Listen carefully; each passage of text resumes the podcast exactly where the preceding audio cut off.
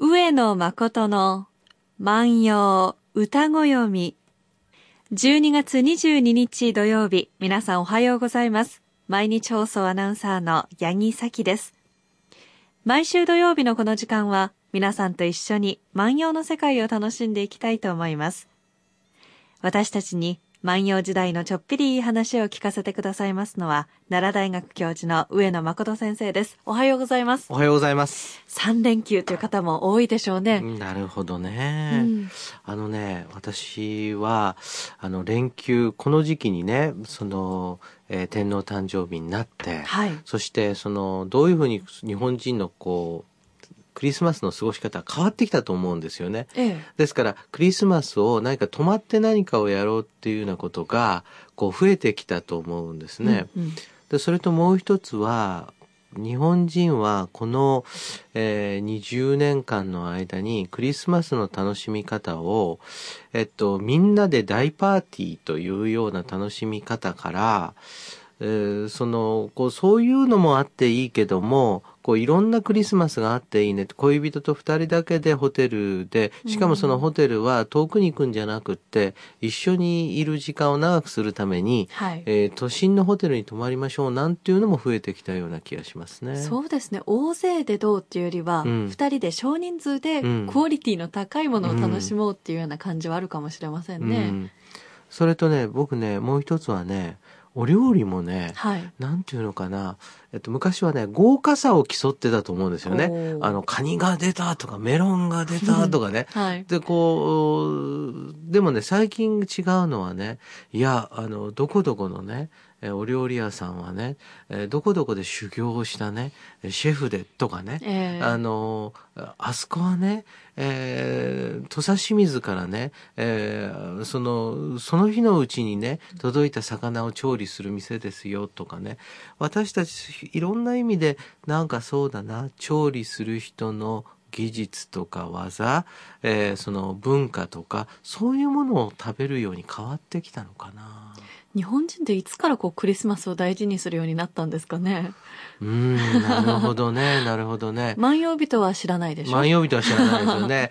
江戸時代はキリストはご禁制ですよね。ええでもそうですね徐々に徐々に、えっと、うん明治時代からこのクリスマスというようなものはあの定着していくんですけれどもでもね今私たちが考えているクリスマスの楽しみ方の源流はやっぱり戦後のレジャーブームですね、1960年代からででその頃はどういうクリスマスかって言いますとお父さんたちがキャバレーに行ってですね あの三角の帽子をはあ。かぶせられてですね、えそんなクリスマスの時代もありました。え。なるほど。で。それからね家族のあのクリスマス。でこれはもうとにかくその、えーローストビーフの焼き方なんてオーブンなんていうのはね家庭に入ってきてね、うちはこんなのができるぞみたいなクリスマスはい。でその次がやっぱりこうちょっとこう楽しんで今年のクリスマスはこうどう過ごそうっていうふうに変わったと思うんですね。そうですね。そう考えるとイエス・キリストの生誕っていうのはほとんど関係ないのかな関係ない。ですね。関係ないですね。簡単に言うと、まあ日本人にとってのクリスマスっていうのはお正月前哨戦っていうかね。イベントあのうんホップ、ステップ、ジャンプって言いますかね。一方でね、そのそうですね。その、えー教会でねこう厳粛なあその雰囲気に触れたいという人も、うん。まあ増えてはいるんでしょうけれどもなんかただこれはねクリスマスの過ごし方とかお正月の過ごし方っていうのはその時その時のやっぱりその文化のあり方をはい。示しているのかもしれませんよね。でそうするとね宴会ってさはいこれ、文化なんですよね簡単に言うと誰とはい。どんな場所で、えーどういうふうに酒を飲むかっていうようなことがあってでその時にどういう酒飲みどういうお酒の飲み方が、まあ、かっこいいか。っていうこともこうあるわけですよね。えで今日はですねまああ皆さん方もうどうですか？忘年会漬け？えええ先生どうですか？えもうね私ねえっと12月に入って5回6回と宴席はありました。ただしね、大きな宴席は一つもなかったな。一番多くて78人かな。私もそうなんです。あ。大きなのがなくてですね。うん、5、6人？うん。っていうのがうん2回ありました。これあのバブルね、華やかりし頃はね、はいこれその100人規模のがね、その3つ入っててはしごするなんてこともあった時代もああったんですが、もうそういう時代じゃなくなったんっですよね。で、その分ね、なんかこう日本人って、その、その宴会その宴会をどういうふうにこう楽しむかっていうようなことを考えるようになるかもしれませんよね。あの、今年はどういうふうにしたらいいかとかね。で、今日はね、お酒を飲んでどういう風になるか。これ泣き上語とか笑い上語とかいろいろありますよね。はい。でそういった中で、えー大友の旅人という人は一体どういうお酒飲みが良いかと考えたか。今日のあ話を聞けばわかります、えー読んでみたいと思います。酒しみと物言うよりは、酒飲みて酔い泣きするし、勝りたるらし。酒しみと物言うよりは、酒飲みて酔い泣きするし、勝りたるらし。えーこういう歌なんですが、酒しみっていうのはですね、えーどういうことかというと、酒白をする。つまり、まあ、えーお酒を飲んだ席でも、その真面目な話をする。はあ。次にですね、えそれを偉そうに言う。あさらにですね、お説教がましく言う。あ。あらまあ。こういうのが酒しみに入りますね。。はい。でこういう人がいるとですね、なんか、その、せっかくお酒を飲んで楽しもうとしているのに、まあ、楽しめなくなりますよね。ええうん。で、例えばね、えーその、うんこれから飲もうっていう時にね、えーじゃあ、えーマスコミと報道の自由について、これから話しましょうとかね。そういう方がいらっしゃると、これはまた大変ですよね。うんで、この、えーそういうような、その、逆しみをするよりは、えーまこれもまあ良くはないんだが、これもまた良くはないんだが、酒飲みてお酒を飲んで、酔い泣きですから泣き上戸。ああ。えーとそっちの方がね、勝りたるらしいですから、まあ、うーん、まあ、その、どっちも良くないけども、うんうんよく、どっちも良くないけれども、まあ、それで考えるんだったら、まあ、その酔って泣く方がまだいいかな、という感じですね。なるほどう。ん。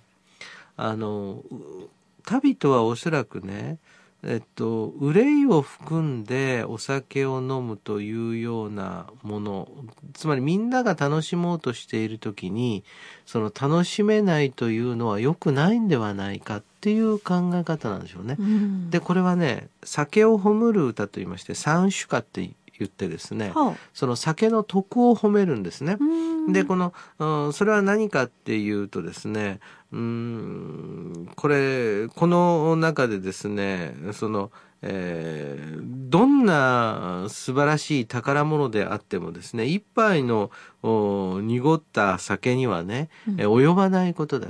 酒ってそんなに楽しいもんだよっていう哲学なんですね。はい。つまり、あの、生きている間を楽しもうとする哲学。お酒を飲んでみんなで楽しもうっていうのは、生きている間、こう、楽しもうとする哲学なんですね。はいで、そんなところで、こう、いくらですね、突然ですよ。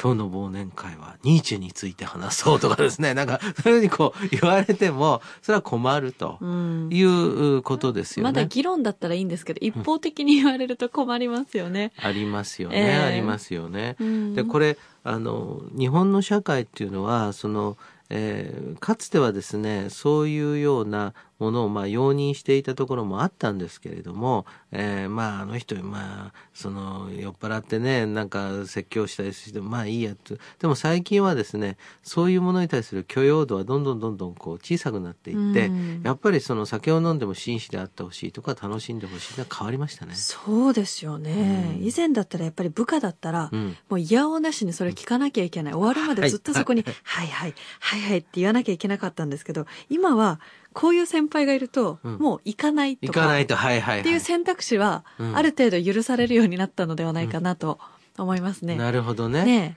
これは今大学ではね、はい。学生さんが先生を評価する時代、ほう。今度今はえ部下が上司を評価する時代で、ええ。もうあの人が説教するようだったら、もう宴会は行かないよと いうこと。そうすると、お先輩の方でも、いや、これは楽しい宴会にしなきゃいけないっていうふうに考えるようになりますよね。そうですうんねな。るほどね。アナウンサーの宴会っていうのは一種の緊張感がありまして、えなんていうんですかね、こう、喋りを回すみたいなこう先輩の技術を盗みつつ、後輩はいつこう、入っていいのかっていうタイミングを見計らいつつ、うん成長していくという、ええ一つの修行の場でもあるんですが。じゃあこれ、あのー 若い時は酔えませんね。いや、そうだと思います。うん。なんか、酔ってる場合ではないというか、うん。あの、話を振られた時に、うん。あの、一言でちゃんと返せるかとかっていうのを、なんかこう、厳しい目で見られてるような感じがして、うん。やっぱり新人のうちはね、入れないんですけど、なんか5、6年経って今ね、うん。こう、先輩と普通に話ができて、それにこう、新人が入ろうか、どうしようか、入れるのか、どうかってこう迷ってる姿を見ると、うん。あ、私もあの時からは成長したのかなっていう感じもありますねやっ。ぱり新人さんたちは先輩の話を聞きながら、はいやっぱ入るタイミングを、はいあのーこう測っているのが八木さんの目にはわかります。わかります。でも先輩同士で、例えばアナウンサー5人集まると、うん息つく暇もなく誰かが喋りますから、その一瞬のタイミングを逃すと入れないんですよね。それと結局宴会の3時間の間、一言も喋れなかったっていうはい新人なんてもうざらにいるわけですよね。はい。はい。そうするとまたね、はいその新人としては、ええどっかで存在感を確保しつつ、そちょっと面白いやつだと。そうなんですよね。今でこそこう隠し芸をやれみたいなことはもうないですけど、はいああいう時のあの先輩がこう審査しているようなはい目線っていうのはやっぱり嫌でしたね、正直言うとね。でも、ね、アナウンサーの世界。いや、でもこれは今日はね、万葉の話よりね、ええ。アナウンサーの宴会っていうので私は勉強になりましたね。すごい楽しいんですけどね。うん。そうそう。でもね、そういった時にね、やっぱこういうやついたら困るなっていうふうにね、いや、こういう人はね、実はいるのはいるんです。いるのはいる。またアナウンサーとしていかにをこう上手に無視をするかっていう、はい。これ切らなくて大丈夫ですか？大丈夫だと思います。はい。誰とは言いませんので。はい。そうですか。はいやっぱりそこのとこね、なかなか難しいことだとは思いますが、えええーどういう酒飲みになるか、うんちょっとこの歌を聴いてみんな勉強しましょう。酒しみと物言うよりは、酒飲みて酔い泣きするし、勝りたるらし。賢そうに偉そうなことを言うよりは、泣き上手の方が勝っていると思うんだがな。今日は牧野さんの341番の歌をご紹介しました。さあ、上野先生、先週は MBS スペシャルウィークでしたね。はいということで、プレゼントもいつも以上に豪華でした。ということで、当選者の発表と参りましょう。たくさんのご応募、本当にありがとうございました。ありがとうございました。今回はラジオウォークで使っていただこうということで、ニットの帽子とリュックサックをセットにしてご用意しました。抽選で次の4人の方がご当選です。大阪市港区の宇都宮ひとみさん、池田市の田地ひろ子さん、大和郡山市のラジオネーム万葉人さん、仙南郡のラジオネームさくらんぼさんです。おめでとうございますおめでとう。ございました。皆さんね、おはがきメールに、ラジオウォークにぜひ参加したいというメッセージを寄せていただいてますので、楽しみですね。楽しみです。はい。さあ、ということで、上野誠の万葉歌子読みでは、上野先生に聞いてみたいこと、番組の感想など、何でも結構です。お寄せいただきたいと思います。番組でご紹介させていただいた方には、番組特製ポーチをプレゼントいたします。宛先です。郵便番号530-8304毎日放送ラジオ上野誠の万葉歌子読みの係までお願いいたします。メールアドレスは歌子読みアットマーク mbs1179.com までお願いいたします。さあ先生。先生は何情語ですか？私は笑い上手かあな、。私も笑い情語です。さあ、上野誠の万葉歌子読み来週です。さようなら。さよなら。